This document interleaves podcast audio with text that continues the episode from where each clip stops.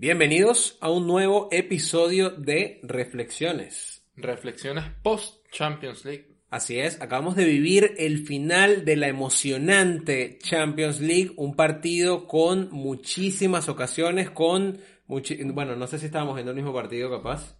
No. Eh, no, bueno, seguro me quedé viendo la repetición del River Fluminense. ¿Cómo estás?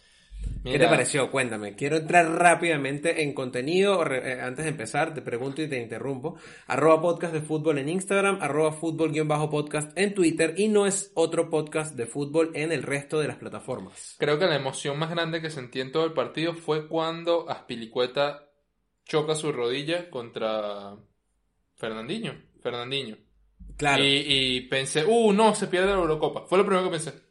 Sí, sí, imagínate, imagínate lo que estaba pasando por mi mente durante el partido. La verdad, mira, recuerdo a, Miguel Quintana en, directos recientes a lo que fue em, la, la, previa a la final de la, de la Champions League y él dijo, ha sido muy común que en los últimos años finales de equipos de la misma, de la misma liga sean eh, partidos aburridos. Partidos planos. Partidos planos porque se conocen, porque no quieren arriesgar, porque eh, digamos, los planteamientos son más conservadores y lo volvimos a ver. Pasó ya en el partido del Tottenham-Liverpool, partido plano, aburrido. Em, habría que hacer una especie de patrón y ver por qué las finales se han vuelto tan aburridas. Ya no pasa eso, no sé, un Francia-Croacia, que fue un 4-2. Y creo que, creo que son en parte porque es mucho más fácil explotar las debilidades cuando conoces mucho mejor al rival. Y sí, y también te cuidas muchísimo más. Pero bueno, entrando directamente en lo que fue el detalle del partido, la verdad, em, creo que me lo dijiste una hora antes, la alineación. Me llamó muchísimo la atención el, el, el once de Guardiola, que sin duda es la sorpresa en todo esto, ¿no? Porque, a ver, un Guardiola que sale con su línea, entre comillas, titular de la defensa, viendo la, la intermitencia que tenía Sinchenko con Joao Cancelo por esa banda izquierda, Cancelo más como, como comentamos en las reflexiones anteriores, como un falso lateral que más bien jugaba por dentro. Sí, una especie de segundo interior. Claro. Y en este caso Sinchenko ya como un lateral un poco más largo, ¿no? Haciendo mayor recorrido por toda la banda, sobre todo. Después, que no haya salido un 5 y con la inclusión de Foden como interior. Cabe acotar que en este podcast se dijo y en varios medios también se ha, hemos leído que esta temporada iba a ser la temporada de Foden por el hecho de que haya salido em, el chino Silva, que el chino Silva jugaba en esa posición de interior, entonces llama la atención que bueno, justo hoy Guardiola le da la oportunidad de jugar de interior justo en esa zona y la verdad es que tampoco cogió un buen partido. Te soy sincero, yo cuando vi la alineación, porque sabes que lo primero que vi fue la lista, el listado de jugadores en orden de... por, orden, por, orden de número, exactamente. Y lo primero que pensé fue Sterling falso 9, Foden por la banda y De Bruyne de vuelta al interior. Eso fue lo que pensé yo. Claramente estuve equivocado. Pero sí, también me hizo mucho, mucho ruido la falta de un volante 5 de, bien sea de Rodri o, en mi caso, mi preferencia, Fernandinho, que, que hubiese sido la elección que yo hubiese tomado.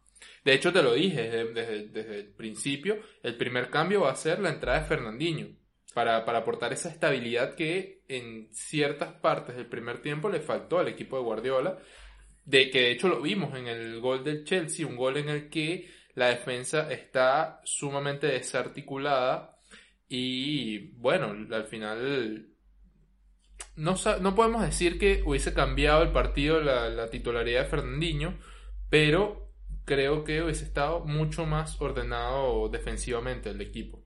Sin duda alguna. Mira, otra de las cosas que me llamó la atención, Bernardo Silva nuevamente también jugando como, como interior. Sabemos que Guardiola ha estado haciendo muchos experimentos esta temporada, pero justo en la, en la Champions hasta ahora no había tenido un comportamiento así de temerario hasta ahora. O sea, había jugado por lo seguro, si se quiere. O sea, no renunciaba a su idea del todo, pero tampoco quería arriesgar, tampoco buscaba eh, explotar demasiado eh, ciertas cuestiones tácticas y fue lo que se le vio en el camino esta final. O sea, un equipo que seguía siendo sólido, que seguía siendo contundente y que al final, eh, renunciaba un poco a ese, a ese poderío ofensivo que había demostrado en otras ocasiones, en otras temporadas, a cambio de tener un poco más de equilibrio. Pero hoy parece que renunció a ese equilibrio con la, con la alineación que planteó. Sí. Eh, dejando de lado el hecho de que al poner a Gundogan en esa posición de 5 de pivote, pierde mucho de esa llegada y explosividad que aportó Gundogan a lo largo de la temporada. Sí, de hecho, el mejor momento de Gundogan en el partido se da justamente cuando entra Fernandinho a esa posición y él se libera y pasa a jugar un poco más adelante. Ahora, em, pasamos a repasar, por supuesto, el 11 que eligió Thomas Tuchel, un Thomas Tuchel que en diciembre estaba dirigiendo al Paris Saint Germain, hay que recordarlo. Eh, creo que me habías dicho algo de, de, la posibilidad de Abramovich de despedir técnicos en diciembre, ¿no? Sí, mira, yo te voy a decir algo. Yo, yo soy Abramovich y a partir de ahora empiezo a despedir a los técnicos en enero. Y contrato a cualquiera que llegue. Y contrato al primero que llegue porque... Así se de 2-2. De 2-2. De 2-2. Les paso un datico. Eh, Chelsea ya alcanzó al Manchester United en cantidad de Champions. Lo recuerdo, no. Estás equivocado. ¿Estoy equivocado? Estás equivocado. No tienen dos Este es su segunda Champions. Y el Manchester United tiene tres. ¿Cuál es la tercera? 2008, 99 y una en los 70, 80, una cosa así. Mm, tienen tres, estoy seguro que tienen tres. Está bien, Esto lo, vamos a chequear en vivo, pero ahora, siguiendo con el. Mientras Amilcar chequea, yo voy a seguir con la alineación.